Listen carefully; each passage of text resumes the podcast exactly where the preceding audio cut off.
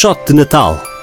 Um podcast com os melhores momentos dos famosos na época mais feliz do ano.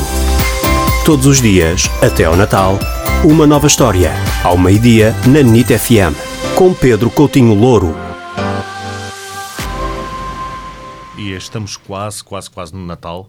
E hoje, para partilhar mais uma memória desta altura fantástica que é o Natal, tenho mais um convidado. Ele é jurista do Centro Universitário deputado europeu e o primeiro vice-presidente do Partido Social Democrata, Paulo Rangel. Soutor, muito obrigado por ter aceitado o nosso convite.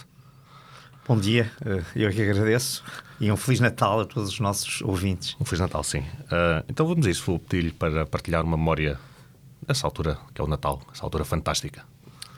Bom, eu devo dizer que eu tenho muitas memórias do Natal, todas muito ligadas uh, à família. Uh, muito entre ali no Porto, entre Gaia e Gondomar.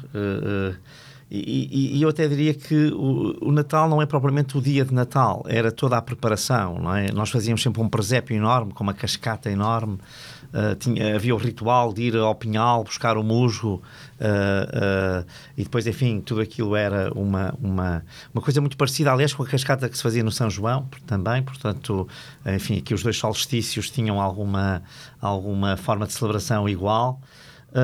Mas eu recordo essencialmente, eu diria, três momentos.